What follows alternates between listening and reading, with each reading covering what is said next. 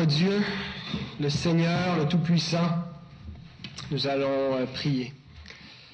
Éternel, que ton nom soit glorifié ce matin dans nos cœurs, dans nos pensées. Ô Dieu, nous voulons euh, célébrer tes louanges parce que tu es le seul qui est digne à recevoir cette adoration. Et Seigneur, c'est notre privilège de pouvoir contempler ta face, de pouvoir te connaître, marcher dans tes voies et porter ton nom, Seigneur. Ô Dieu, puisses-tu nous restaurer ce matin, nous nourrir, nous consoler, nous laisser contempler ta face et être transformés dans la même image, dans la même gloire que nous contemplons sans voile sur notre cœur, sur notre intelligence, pour nous masquer, Seigneur, quelque chose qui serait passager, puisque ta gloire est éternelle, et nous voulons nous y attacher, Seigneur. Merci de t'être révélé à nous de cette façon, de nous avoir appelés à toi. Merci de l'esprit que tu as mis en nous, Seigneur, qui porte toutes sortes de bons fruits, parce que dans notre chair, Seigneur, à cause du péché, il n'y a rien de bon. Mais à cause de cette semence nouvelle que tu as mis en nous, cette semence d'en haut, Seigneur, nos vies sont transformées. Gloire à toi, Seigneur, et laisse-nous ce matin te rencontrer, nous le demandons, à cause de Jésus-Christ, à cause de son œuvre euh, exécutée au calvaire en notre faveur. Amen. Alors, nous sommes euh, effectivement dans euh, l'évangile de Néhémie, au chapitre 6. à partir du verset 15. Euh, j'ai beaucoup, beaucoup de... C'est un long texte ce matin, mais on ne va pas le lire euh, d'une seule traite. Euh, on va le lire en deux parties. Et je vous avise immédiatement que j'ai plusieurs passages à lire ce matin avec beaucoup d'étendue. Alors, si vous aimez chercher dans la parole, vous serez ravis. Autrement, ben, tant pis pour vous. Alors, Néhémie, euh, chapitre 6, donc c'est jusqu'au chapitre 7, verset 73, mais pour débuter, on va s'arrêter au chapitre 7, verset 3. Alors, Néhémie 6, 15.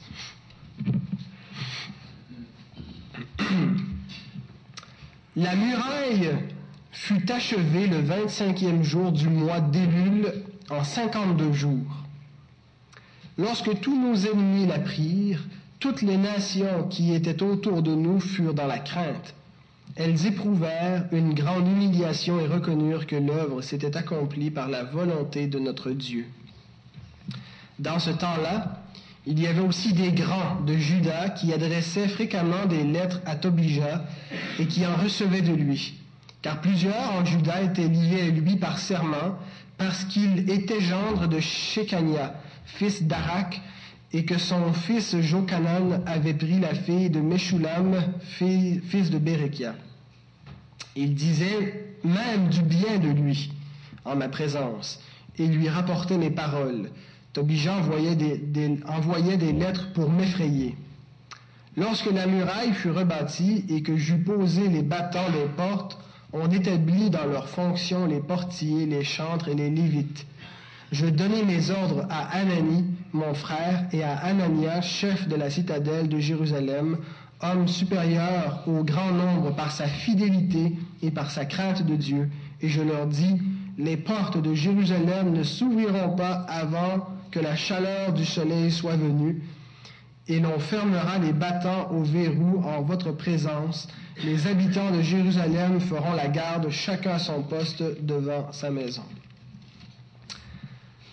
Alors, euh, juste une parenthèse, euh, une des raisons pour laquelle euh, j'indique la, prédication et le texte qui sera prêché la semaine suivante dans le feuillet paroissial, c'est pour que vous ayez durant la semaine l'occasion d'aller lire ce texte et déjà vous, plonger parce que quand on fait seulement lire un texte comme ça dans une seule lecture, parfois on, on saisit pas tout, on est un peu distrait, le texte nous, nous n'est pas n'imprègne pas notre pensée, mais quand on l'a lu à quelques reprises durant la semaine, on l'a médité, on arrive le dimanche matin, eh bien, on est plus euh, disposé à, écouter la, prédication sur ce texte. Alors, euh, je vous encourage à, mettre ça en pratique. Euh, vous avez le texte déjà pour la semaine prochaine dans le feuillet, alors vous pourrez être, être plus prêt. Alors, ça se passe au mois d'Élul. Le mois d'Élul euh, correspond environ au mois d'août-septembre euh, de notre calendrier. Et euh, ces, événements ont lieu en 445 avant Jésus-Christ. Alors ça nous situe un petit peu dans l'échelle du temps. Et ce que l'on voit, c'est la victoire du peuple ou l'accomplissement du premier objectif qui avait été fixé, à savoir de, d'ériger les murailles autour de la cité qui avait été euh, détruite jadis. Et en 52 jours, le peuple a accompli euh, cet objectif. Verset 16, nous voyons, Lorsque tous nos ennemis l'apprirent, toutes les nations qui étaient autour de nous furent dans la crainte. Elles éprouvèrent une grande humiliation et reconnurent que l'œuvre s'était accomplie par la volonté de notre Dieu. La première chose que j'aimerais souligner dans, ce texte, c'est l'attaque de l'ennemi même après sa défaite. l'attaque de l'ennemi même après sa défaite ils ont, contre toute tentative des ennemis, des étrangers, les, Juifs ont réussi à construire la muraille. Ils ont donc triomphé, ils ont, remporté cette première étape de, la résistance, de, l'édification de Jérusalem et du, relèvement du peuple. Et malgré le fait que l'ennemi a perdu, que euh, se voit frustré de son objectif, eh bien, il continue de vouloir intimider. Et ça nous, ça nous fait penser, ça nous rappelle que nous n'avons jamais vraiment terminé avec l'ennemi tant que nous serons dans ce monde. Euh, je rapporte ça à notre ennemi, à nous, dans, notre circonstance, dans la lutte spirituelle, dans le combat spirituel que nous menons en tant que chrétiens. Bien que l'ennemi ait perdu, euh, il n'aura de cesse de vouloir nous intimider, euh, de vouloir continuer ses rugissements, bien que mensongers, même s'il a été défait. Il ne faut pas l'oublier parce que parfois, euh, on aimerait en avoir terminé avec l'ennemi. On aimerait que le combat spirituel soit terminé. Et, c'est un combat, même si nous ne sommes pas des, chasseurs de démons, euh, euh, nous sommes toujours dans une lutte spirituelle en tant que croyants, en tant qu'enfants de Dieu. Nous luttons contre les, principautés, les autorités dans les lieux célestes qui ont une influence dans le monde et qui veulent en avoir une dans notre vie. Nous luttons contre le péché et parfois nous aimerions avoir fini. Nous aimerions pouvoir nous reposer et ne plus avoir à veiller, à toujours être sur nos gardes, à être vigilants, à faire des efforts, à se discipliner parce que il y a quelque chose de pénible pour, la volonté euh, dans ce combat. Et il ne faut pas oublier donc que cet ennemi ne va pas arrêter de, sa lutte contre nous, même s'il a été défait à la croix du calvaire. Alors, c'est un rappel. Paul nous dit dans Colossiens, chapitre 2, verset 15, Il a dépouillé les dominations et les autorités, et les a livrées publiquement en spectacle, en triomphant d'elles par la croix. Alors, l'ennemi était défait, comme dans le texte, l'ennemi ici a perdu la première manche, le peuple a réussi à rebaser la muraille, et pourtant, il continue de vouloir intimider en envoyant des lettres et ainsi de suite. Et l'apôtre Pierre nous dit aussi que notre ennemi, même s'il a été défait, continue euh, de, rugir, 1 Pierre, chapitre 5, verset 8, Votre adversaire, le diable, rôde comme un lion rugissant, cherchant qui il dévorera. Alors, bien sûr, ces rugissements sont, mensongers dans le sens que euh, il ne peut plus nous ravir comme des proies, mais s'il peut nous effrayer. Ça me fait penser à, après que la, Deuxième Guerre mondiale euh, ait été euh, remporté par les Alliés contre les nazis. Vous savez, pendant la, guerre mondiale, cette guerre-là, il y a eu euh, une, énorme persécution contre les Juifs. Et euh, bon nombre d'entre eux se sont réfugiés chez, chez, des non-juifs qui les ont accueillis, se sont cachés un peu partout dans l'Europe.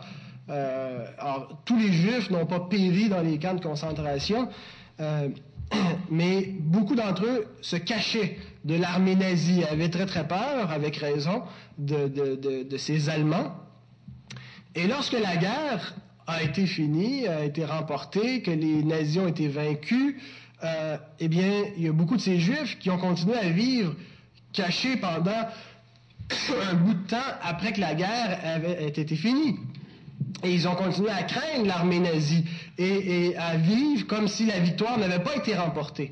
Et c'est le cas de, beaucoup de, croyants qui vivent encore comme si euh, la, croix ne nous avait pas délivrés euh, de l'ennemi. Euh, comme si on était encore menacé et qu'on ne réalise pas la victoire que nous avons. Parce que l'apôtre Pierre ajoute immédiatement après le verset 8, quand il dit que le, diable rugit comme un lion, il dit Résistez-lui avec une foi ferme. Et on a une base pour lui résister. C'est pas en nous-mêmes, c'est pas grâce à nos, capacités, grâce à notre force en nous pour triompher du diable, mais c'est résister lui à cause du Christ, à cause de la victoire acquise à la croix, parce qu'il a été défait, parce qu'il a été vaincu. Résistez-lui au diable, même s'il insiste. Et l'Épître aux Hébreux nous rappelle, chapitre 2, verset 15, concernant Jésus, il délivra tous ceux qui, par crainte de la mort, étaient toute leur vie retenus dans la servitude. Nous étions retenus. Nous étions, par crainte de la mort, dans le péché, dans les liens de la captivité, et Christ nous a délivrés. Et on voit comment Néhémie, euh, immédiatement après avoir dit qu'il faisait cela pour l'effrayer en lui envoyant des lettres, comment il a résisté encore euh, les, les trois premiers versets du chapitre 7. Lorsque la muraille fut rebâtie et que j'eus posé les battants des portes, on établit dans leurs fonctions les portiers, les chantres et les lévites. Je donnai mes ordres à Anani, mon frère, et à Anania, chef de la citadelle de Jérusalem, homme supérieur au grand nombre par sa fidélité et par sa crainte de Dieu. Alors Néhémie place tout le monde en poste, et ce qu'on remarque, c'est que à, ceux à qui il confie des responsabilités, ce n'est pas les plus habiles. Il ne dit pas c'était lui le plus fort, le guerrier le, plus puissant, mais c'était l'homme supérieur à tous les autres par sa fidélité et par sa crainte de Dieu.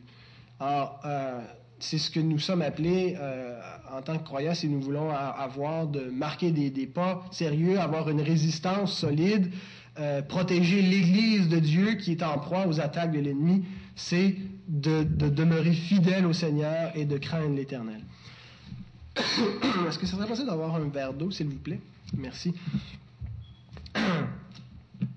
Donc, le premier point, c'était que l'ennemi veut continuer à attaquer même lorsqu'il a été défait. La deuxième chose que je voudrais souligner, c'est à qui va la gloire pour le travail accompli. Bien sûr, à Dieu la gloire. Mais quand on regarde le texte, et je trouve ça intéressant de voir que la victoire, l'achèvement de la muraille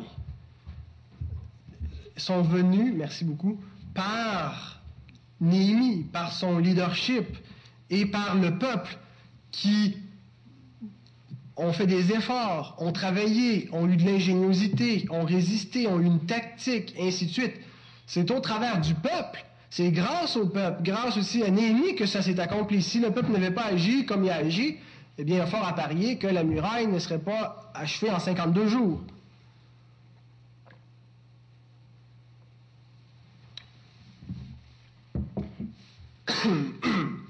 Ça nous montre comment Dieu travaille. Au verset 16, nous lisons, L'œuvre s'était accomplie par la volonté de notre Dieu. Néhémie donne la gloire à Dieu, il attribue à l'Éternel le résultat qu'il constate. Après 52 jours, la muraille est reconstruite et tout le monde doit le reconnaître, nos ennemis inclus, que cette œuvre s'est faite par la main de Dieu. Et pourtant, quand on lit bien, ce qu'on voit, c'est que le peuple a travaillé, ils sont levés le matin très très tôt avec le lever du soleil, ils ont travaillé jusqu'au coucher du soleil, ils ont veillé de, nuit, de jour, se remplacés, euh, ils ont travaillé avec leurs armes, ainsi de suite. On voit qu'ils ont été très vaillants. et que s'ils ne l'avaient pas fait, la muraille ne se serait pas érigée. Ça nous montre comment Dieu travaille au travers de nous. Et nous, nous, nous lisons ça dans l'Épître aux Philippiens, chapitre 2, les versets 12 et 13. Paul nous dit, Travaillez à votre salut avec crainte et tremblement, non seulement comme en ma présence, mais bien plus encore maintenant que je suis absent. Car C'est Dieu qui produit en vous le vouloir et le faire selon son bon plaisir. Il y a une harmonie pleine et entière entre la responsabilité humaine. Travaillez votre salut avec crainte et tremblement. Érigez les murailles. Donnez-vous corps et âme à cette œuvre. Une harmonie entre la responsabilité humaine et la souveraineté de Dieu. La muraille, s'est construite par la volonté de notre Dieu. C'est lui qui l'a fait. C'est lui qui produit en vous le vouloir et le faire. Alors, c'est pleinement réconcilié. Ce sont deux choses que nous avons tendance, parfois, dans notre logique humaine, qui est plus souvent de l'illogisme, nous avons tendance à opposer ces deux choses. À opposer le fait qu'il y ait un Dieu souverain, en même temps qu'il y ait des hommes responsables. Eh bien, bibliquement, c'est tout à fait en harmonie. C'est le peuple qui reconstruit la muraille, mais c'est Dieu qui le fait aussi au travers du peuple. Nous travaillons à notre salut, mais c'est Dieu qui produit en nous le vouloir et le faire, et la gloire revient à Dieu. Or, à Dieu la gloire, bien-aimés. Donnons gloire à Dieu pour toutes choses dans nos vies. Si vous êtes où vous êtes rendu actuellement, s'il y a quoi que ce soit de bon dans vos vies, s'il y a un parfum de, bonne odeur qui ressort de votre existence, c'est grâce à Dieu. Gloire à Dieu, gloire à Dieu pour cette Église. Elle a subsisté depuis euh, plusieurs décennies maintenant, depuis 75 que l'Église évangélique existe ici, quand M. et nous est venu implanter, on peut, voir les, ouvriers qui ont passé, qui ont déféré ici, tous les pasteurs, les, sept ou huit pasteurs qui ont passé ici depuis le temps, mais c'est Dieu qui a construit son Église, c'est Dieu qui l'a gardé. Mais il le fait au travers d'instruments humains qui sont responsables et qui doivent euh, prendre leurs responsabilités, ça va de soi. Mais c'est Dieu qui produit en nous le vouloir et le faire. Alors à lui la gloire. Et c'est intéressant lorsqu'on compare Néhémie avec Nebuchadnezzar, qui, est venu avant Néhémie, bien, bien entendu. Lorsque Néhémie regarde la splendeur de l'œuvre, il voit ce qui a été fait à Jérusalem, il regarde la muraille, il n'est pas rempli d'orgueil, mais au contraire, il est rempli de gratitude, de reconnaissance envers Dieu et lui donne la gloire. Lorsque Nebuchadnezzar se trouve devant Babylone, la grande cité de son époque, le, le centre géopolitique de son temps, voici ce qu'il exprime dans le, livre de Daniel, et vous pouvez tourner parce que je vais lire un, un plus long passage. Daniel chapitre 4, le verset 30.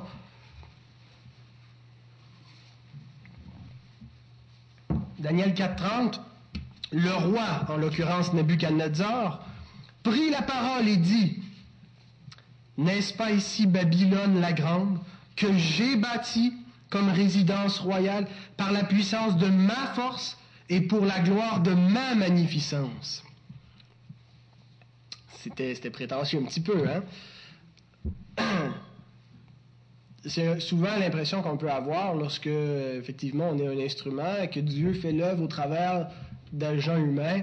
On peut se glorifier euh, au détriment de, Dieu et, ne pas donner gloire à Dieu. Ce que, ce Néhémie n'a pas fait. Mais ici, il y a un danger pour le pauvre Nebuchadnezzar. Il faut donner gloire à Dieu parce que Dieu est souverain. Souverain sur toute chose, souverain, souverain sur tout être humain, souverain sur les souverains qui règnent dans ce monde. Et regardez immédiatement ce qui vient au verset 31 dans le livre de Daniel. Les versets 31 à 37, comment Dieu répond à cette arrogante prétention de Nebuchadnezzar.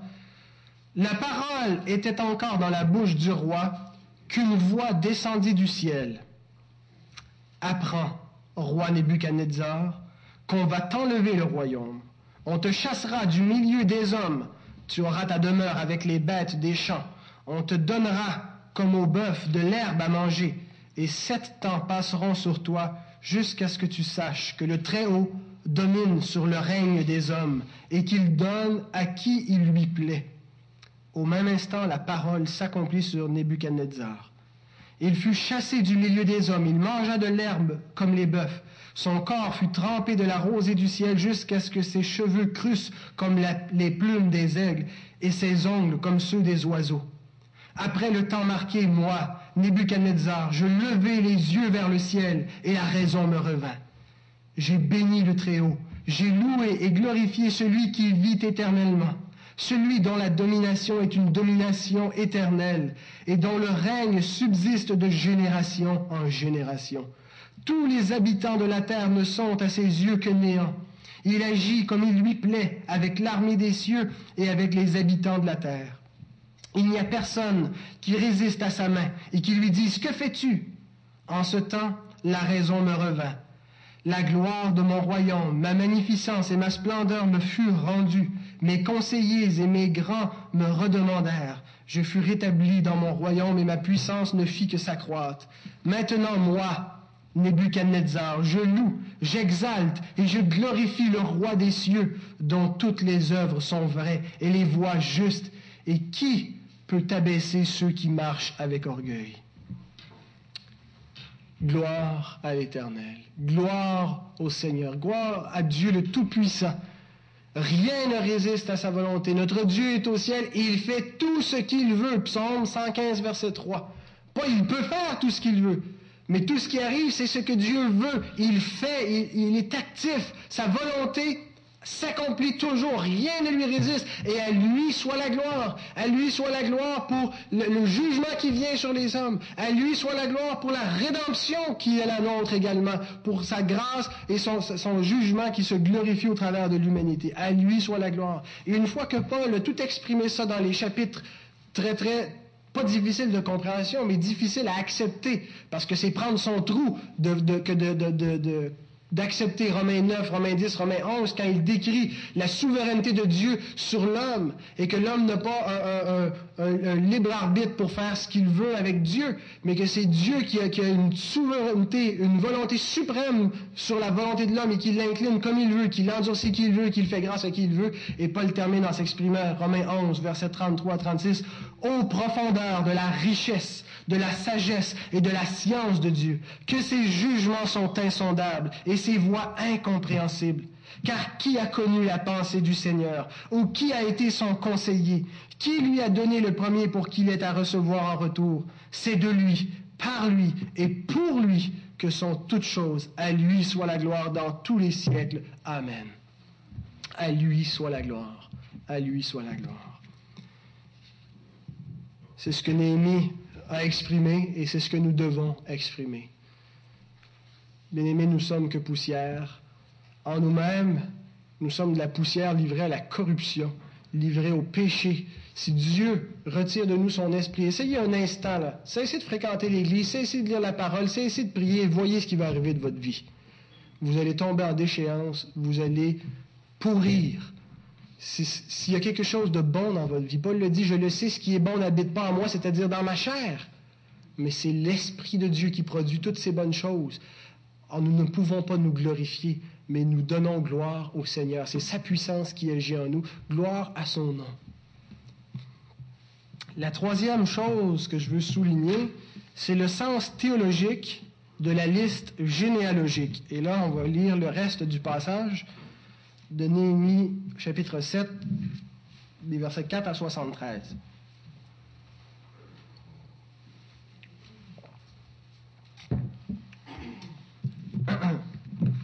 Ah, il y a plusieurs noms hébreux difficiles à prononcer. Vous me tiendrez pas rigueur si euh, je ne le prononce pas comme dans vos versions. Euh, euh, Alors, Néhémie chapitre 7, verset 4.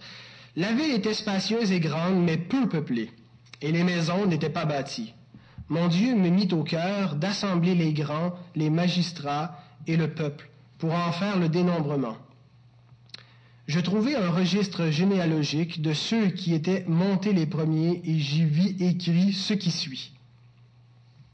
Voici ceux de la province qui revinrent de l'exil, ceux que Nebuchadnezzar, roi de Babylone, avait emmenés captifs et qui retournèrent à Jérusalem et en Juda, chacun dans sa ville. Ils partirent avec Zorobabel, Josué, Néhémie, Azaria, Rahamania, Nakamani, Mardoché, Bilkan, Misperet, Bigvaï, Nehum, Baana, nombre des hommes du peuple d'Israël. Les fils de Paréosh, 2172. Les fils de Shephatia, 372. Les fils d'Arak, 652 les fils de Pakat Moab, des fils de Josué et de Joab, 2818, les fils d'Élam, 1254, les fils de Zatu, 845, les fils de Zakaï, 760. Les fils de Binui, 648. Les fils de Bébaï, 628. Les fils d'Azgad, 2322.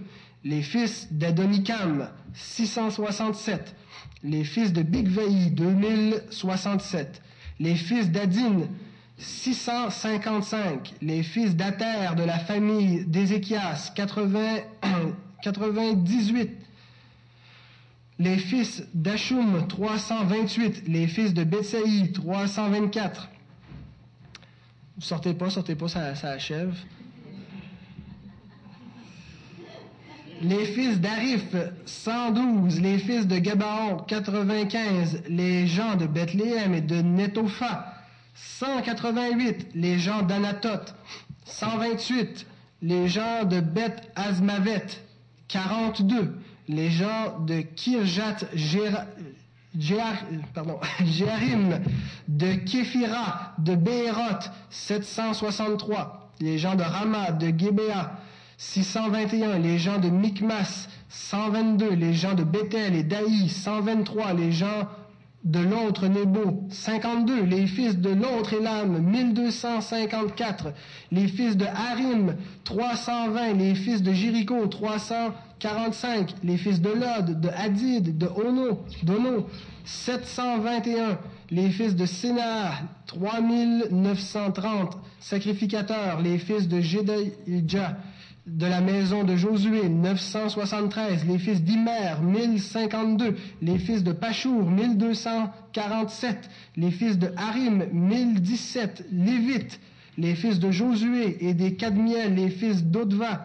74, Chantre, les fils d'Azaph, 148, Portier, les fils de Shalom, les fils d'Ater, les fils de Talmon, les fils d'Akub, les fils d'Atita, les fils de Shobaï, 138, Nétiniens, les fils de Tisha, les fils euh, de Ashufa, les fils de Tabaot, les fils de Kéros, les fils de Sia, les fils de Padon, les fils de Lebana, les fils de Agaba, les fils de Salmaï, les fils de Hanan, les fils de Gidel, les fils de Gachar, les fils de Readja, les fils de Retsin, les fils de Nekoda, les fils de Gazam, les fils d'Uza, les fils de PCH, les fils de Besaï, les fils de Mehunim, les fils de Nifishim, Akoufa, les fils d'Arut, les fils de Bal...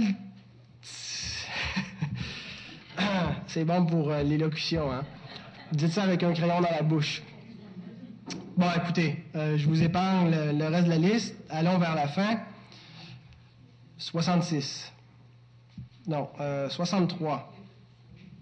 Et parmi les sacrificateurs, les fils de Obadja, les fils d'Akot, les fils de Barziaï, qui avaient pris pour femme une des filles de Barziaï, le Galaadite, et fut appelé de leur nom, ils cherchèrent leur titre généalogique, mais ils ne les trouvèrent point.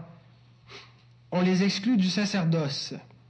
Ça, c'est un, verset extrêmement important pour comprendre euh, la portée de, de, l'interprétation théologique de Melchisédek. Mais ça, ce sera lorsqu'on prêchera l'épître aux Hébreux.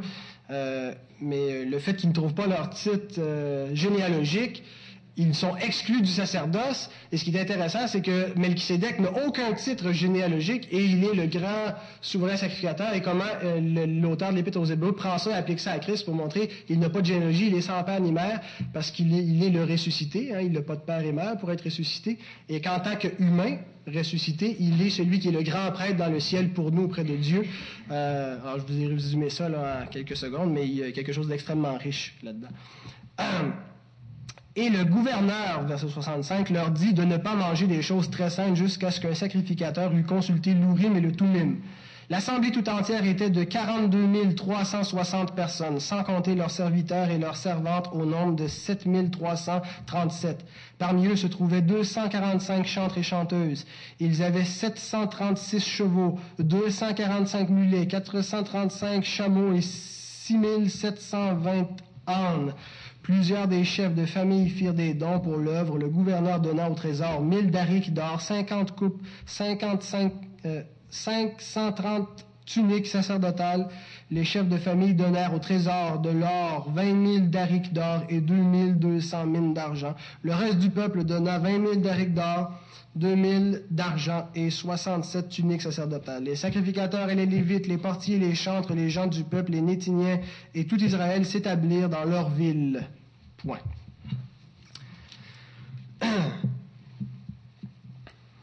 On retrouve la même, liste en Esdras, chapitre 2, verset 1 à 70. Si vous voulez, on va aller la lire. C'est intéressant pourquoi il, répète la même liste deux fois. Euh, il y a, des raisons, mais bon, je n'embarquais pas là-dedans. Alors, mon troisième point, c'est le sens théologique de la liste généalogique. On a parfois l'impression que ces grandes listes de noms difficiles à prononcer sont inutiles. Euh, généralement, quand on commence à, quand on les voit, quand on a lu les dix premiers noms, on regarde, on saute jusqu'à la fin quand il n'y aura plus de nom, puis c'est à peu près comme ça qu'on, lit. Parce que les huit, rares sont ceux qui ont lu les huit premiers chapitres de, deux chroniques ou de premier chronique, je ne sais plus là, mais où on a juste une liste généalogique. Mais je voudrais souligner trois fonctions théologiques. Je veux pas, pas des fonctions C'est des, je ne vais pas faire l'exégèse de, ces euh, de ces listes-là, nom par nom, qu'est-ce qui signifie, puis ainsi de suite. C'est pas ça mon but. Mais trois, euh, trois éléments théologiques, trois sens théologiques de ces grandes listes généalogiques pour nous. Alors, et je termine avec ça, ces trois fonctions. La première, c'est que Dieu connaît personnellement les membres de son peuple. L'élection n'est pas sur une base générique mais sur une base spécifique. Générique veut dire que ce n'est pas sur la base d'un genre. On n'a pas été élu parce qu'on appartenait au genre païen, ou au genre grec, ou au genre juif, à la race, c'est-à-dire. C'est pas sur une, sur une base générique, mais c'est sur une base spécifique. C'est individuellement que l'élection s'est faite. Et, je le souligne parce que il y a euh, une certaine, euh, courants de théologie, euh, des gens qu'on appelle des Arméniens, pas des Arméniens qui viennent d'Arménie, mais des Arméniens qui descendent de la pensée d'Arminius, un théologien du 17e siècle, qui expliquait l'élection dans la Bible, parce que vous savez que la Bible affirme que Dieu a des élus, qu'il a choisi des gens. Alors, il était bien pris avec ces textes-là. Alors, ce qu'il disait, c'est pour expliquer ces textes-là qui l'embarrassaient, que Dieu aurait choisi des gens, ça, ça, ça fait entorse au libre arbitre de l'homme, ça exclut des personnes. Alors, pour expliquer ça, il dit, Dieu n'a pas choisi des individus, mais Dieu a choisi des genres, a choisi les païens, c'est dans ce sens-là qu'il comprenait l'élection. Dieu a élu les païens de façon générale. Dieu n'était pas obligé de se tourner vers eux, mais Dieu s'est tourné vers les païens, il les a élus, et ceux parmi les païens qui ont accepté Dieu, ben, euh, ils sont sauvés. Mais l'élection dans la Bible ne nous est pas présentée de façon générique, mais de façon spécifique. Dieu, effectivement, a élu des nations, a choisi la nation juive pour amener sa révélation, mais Dieu, parmi tous les humains, a élu spécifiquement des individus au, salut. Il les a choisis pour la vie éternelle. Jésus nous dit, chapitre 10 de l'évangile de Jean, les versets 2 et 3, concernant le bon berger qui appelle ses brebis, celui qui entre par la porte est le berger des brebis. Le portier lui ouvre et les brebis entendent sa voix. Il les appelle par leur nom. Les brebis, il appelle par leur nom les brebis qui lui appartiennent il connaît personnellement ses brebis, individuellement, et il les nomme, il les appelle par leur nom. Et, l'idée du nom, c'est pas qu'il nous appelle, il dit pas euh, Réal, Huguette, c'est le nom désigne qui nous sommes, notre être. Le, le, nom, ça englobe notre personne, notre individualité. Et le bon berger appelle individuellement les brebis qui lui appartiennent, il les appelle par leur nom. Alors, les listes généalogiques nous rappellent quelque chose d'extrêmement important, c'est que Dieu connaît individuellement et personnellement tous les membres de son peuple. Bien aimé, c'est quelque chose d'extrêmement réjouissant que de se rappeler que nous ne faisons pas juste partie d'une masse dans laquelle nous nous fondons et, et, que nous sommes sans communion avec Dieu en dehors de ce rapport communautaire. Nous sommes connu individuellement de Dieu, aimé et choisi par lui, appelé directement par lui-même. Il vous connaît, il vous a aimé de toute éternité, il vous a appelé, il vous a sanctifié, justifié, glorifié, ainsi de suite, dans la personne de son Fils. Alors, c'est le privilège le plus grand qui nous a été fait. J'aimerais beaucoup, euh, je le disais dans le passé, rencontrer euh, Denise Bombardier et, que j'ai euh, une amitié personnelle avec elle, parce que je l'admire. Mais j'ai bien plus que ça. Le Dieu de l'univers, le Tout-Puissant, me connaît. Il me connaît personnellement, individuellement, et il, m'a choisi, moi, personnellement. Pas juste un parmi une, fondu dans une masse impersonnelle. c'est individuellement que Dieu nous connaît, nous appelle, nous nomme et nous fait paître parmi les siens. Il connaît nos besoins individuels, il nous s'occupe de nous individuellement. C'est un immense privilège. Et nous voyons ici, dans la reconstruction de Jérusalem, une préfiguration d'un événement euh, spirituel, eschatologique important. C'est la nouvelle Jérusalem qui va être construite. Dieu veut montrer que par la reconstruction d'une Jérusalem qui a été détruite, qu'il va construire une nouvelle Jérusalem, parce que même la reconstruction, le deuxième temple, ainsi de suite, c'était pas pas l'accomplissement de la vraie promesse de Dieu. Euh, la, nouvelle Jérusalem qui est promise, nous la voyons dans Apocalypse 21. Si vous voulez tourner avec moi, Apocalypse 21, les versets, à partir du verset 17, il y a un parallèle vraiment important à faire avec l'œuvre qui se fait avec Néhémie, qui construit, qui reconstruit Jérusalem, et le fait qu'il va y avoir une nouvelle Jérusalem qui est reconstruite par Dieu. Verset 17. C'est-à-dire, ça parle de la muraille. Il mesura la muraille et trouva 144 coudées, mesure d'homme, qui était celle de l'ange. La muraille était construite en jaspe et la ville était d'or pur, semblable à du verre pur. Les fondements de la muraille de la ville étaient ornés de pierres précieuses de toute espèce. Vous voyez, la muraille de la Nouvelle Jérusalem est reconstruite. Elle garde la ville, elle la protège.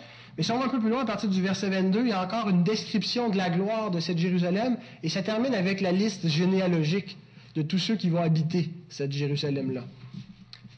Je ne vis point de temple dans la ville, car le Seigneur Dieu Tout-Puissant est son temple, ainsi que l'agneau. La ville n'a besoin ni du soleil, ni de la lune pour l'éclairer, car la gloire de Dieu l'éclaire et l'agneau est son flambeau. Les nations marcheront à sa lumière et les rois de la terre y apporteront leur gloire. Ses portes ne se fermeront point le jour, car il n'y aura point de nuit. On y apportera la gloire et l'honneur des nations. Il n'entrera chez elles rien de souillé, ni personne qui se livre à l'abomination et au mensonge. Il n'entrera que ceux qui sont écrits dans le livre de vie de l'agneau.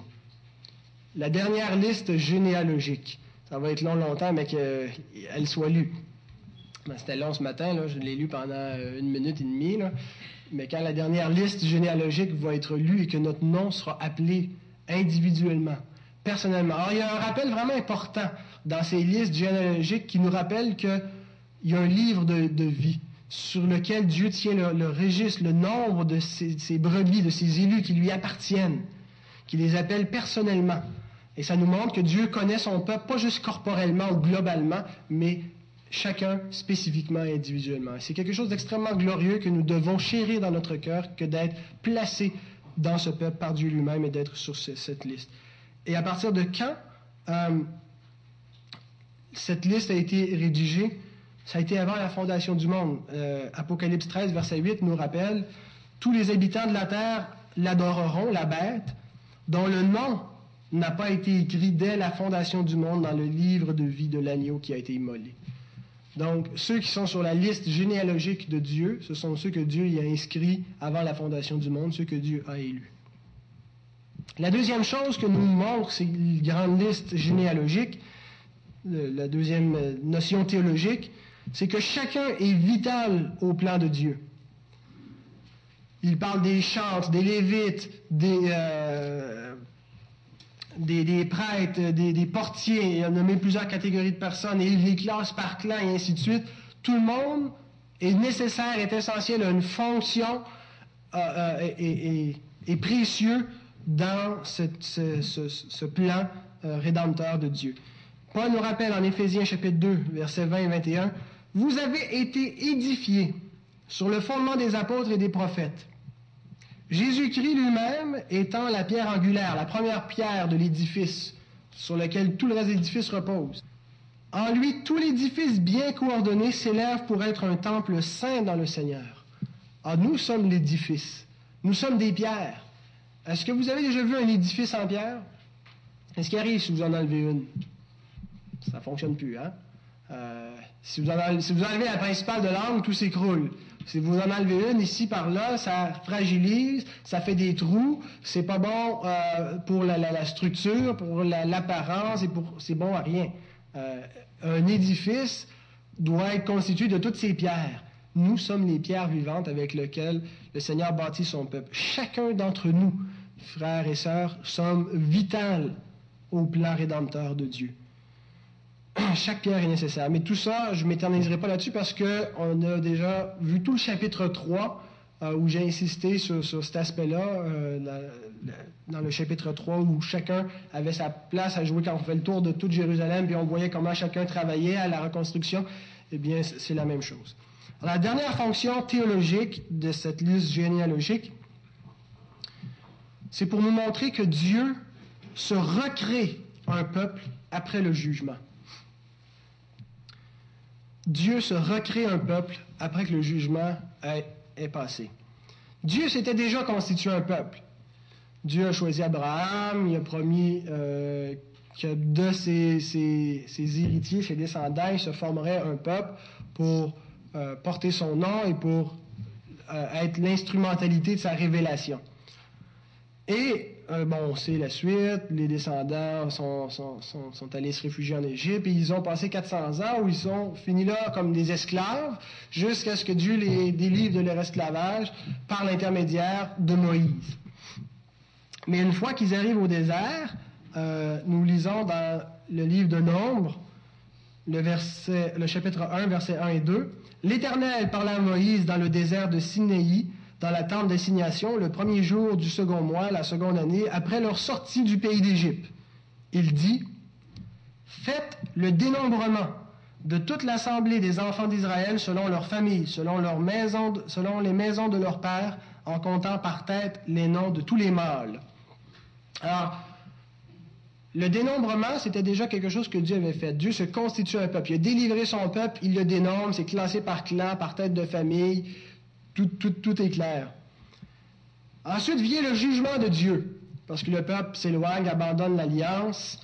Le jugement de Dieu vient, le temple est détruit, le peuple est amené en déportation, le peuple n'est plus le peuple de Dieu, d'une certaine façon. C'est comme si tout a échoué, là. L'espérance est ramenée au niveau zéro. Euh, quand le jugement vient, il n'y a plus rien après. quand Dieu va juger à la fin, il ne restera pas euh, une deuxième option. Ça va être un jugement éternel qui va mettre un terme définitif. Et c'est un peu ça que Dieu préfigure avec le jugement, le peuple ici qui est, euh, condamné, qui est envoyé en exil. Le peuple n'est plus le peuple, il perd sa langue, il perd le temple, et ainsi de suite. Mais dans la miséricorde infinie du Seigneur, au travers du jugement, il va faire ressortir un nouveau peuple. Et c'est ce que Dieu montre avec le retour de l'exil, où il ramène des captifs, où ils se, font, ils se forment un nouveau peuple. Il va avoir un nouveau temple, il reconstruit une nouvelle Jérusalem, et il dénombre à nouveau ce peuple. Et c'est ce qu'on voit ici, euh, quand Néhémie dit que Dieu lui a mis au cœur, verset 4, de euh, faire le dénombrement, verset 5 plutôt. Mon Dieu m'a mis au cœur d'assembler les grands, les magistrats et le peuple pour en faire le dénombrement. Or, ce que l'on voit, c'est que Dieu, après avoir fait passer son jugement, se recrée un peuple. Dieu avait un peuple qu'il avait dénombré, qu'il avait établi, qu'il avait classé, et Dieu montre qu'après que le jugement soit passé, il se recrée un peuple. Et ça, ça nous préfigure en grande partie le salut que nous avons en Jésus-Christ. Après que le jugement fût tombé, sur le Seigneur Jésus, sur l'Israël de Dieu, parce que le véritable Israël de Dieu, en qui l'Éternel prend plaisir, c'est le Christ, c'est Jésus lui-même. Tout est accompli en lui, tout se résume à sa personne. Israël n'est pas une entité indépendante de Jésus. Le vrai Israël, c'est Jésus lui-même. Alors, après que le jugement ait été euh, payé par Christ, le jugement vient, il tombe sur Jésus qui représente le peuple de Dieu, qui, est le, souverain sacrificateur, le roi, le prophète du peuple. Et il est jugé, il est condamné pour les péchés eh bien Dieu se recrée un peuple. Il assemble de toutes les extrémités de la terre un peuple que, personne ne peut nombrer, sauf Dieu lui-même, bien entendu. Et il va en faire un dénombrement.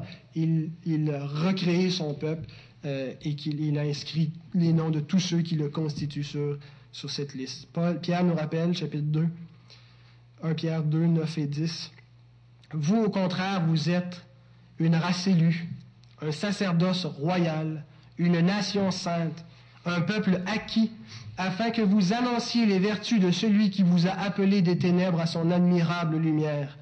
Vous qui autrefois n'étiez pas un peuple et qui maintenant êtes le peuple de Dieu. Vous qui n'aviez pas obtenu miséricorde et qui maintenant avez obtenu miséricorde. Nous sommes l'Église, nous sommes l'aboutissement du plan de Dieu. Nous sommes l'œuvre véritable qui était préfigurée sous l'Ancienne Alliance. Parfois, on parle de l'Église comme de la parenthèse du plan de Dieu. En réalité, la parenthèse, c'était l'Ancienne Alliance. L'Ancienne Alliance était le temps de la patience et un temps de préfiguration. C'était l'ombre des choses à venir. Ce qui préfigurait la réalité que Dieu allait faire en Jésus-Christ. Alors tout ça, Néhémie et l'exode et l'exil, toutes ces choses ont été écrites pour, notre connaissance, pour nous montrer le véritable plan de Dieu que Dieu a accompli en son Fils Jésus. Ça préfigurait Christ, ça attestait Christ. Alors Dieu, après avoir jugé son peuple au travers du Christ, il en a pris un, il l'a condamné, il se recrée un nouveau peuple et il le dénombre à nouveau comme il avait fait jadis. Alors nous sommes l'aboutissement du plan de Dieu, l'accomplissement, l'œuvre véritable que le Seigneur avait projeté de faire dès l'éternité de passé. L'Église, elle est, elle est cela. Et Paul nous le dit en Éphésiens chapitre 3, et je termine avec cette dernière citation. Éphésiens 3, les versets 8 à 12. Il montre comment Dieu l'a établi, lui, pour révéler ce mystère qui avait été caché, que Dieu l'a choisi individuellement pour, pour euh, expliquer ces choses. Éphésiens 3, 8. À moi qui suis le moindre de tous les saints, cette grâce a été accordée d'annoncer aux païens la richesse, les richesses incompréhensibles de Christ et de mettre en lumière quelle est la dispensation du mystère caché de tout temps en Dieu qui a créé toutes choses, afin que les dominations et les autorités dans les lieux célestes connaissent aujourd'hui par l'Église la sagesse infiniment variée de Dieu, selon le dessein éternel qu'il a mis à exécution par Jésus-Christ notre Seigneur, en qui nous avons par la foi en lui la liberté de nous approcher de Dieu avec confiance. Que Dieu illumine nos entendements par sa parole divine. Amen.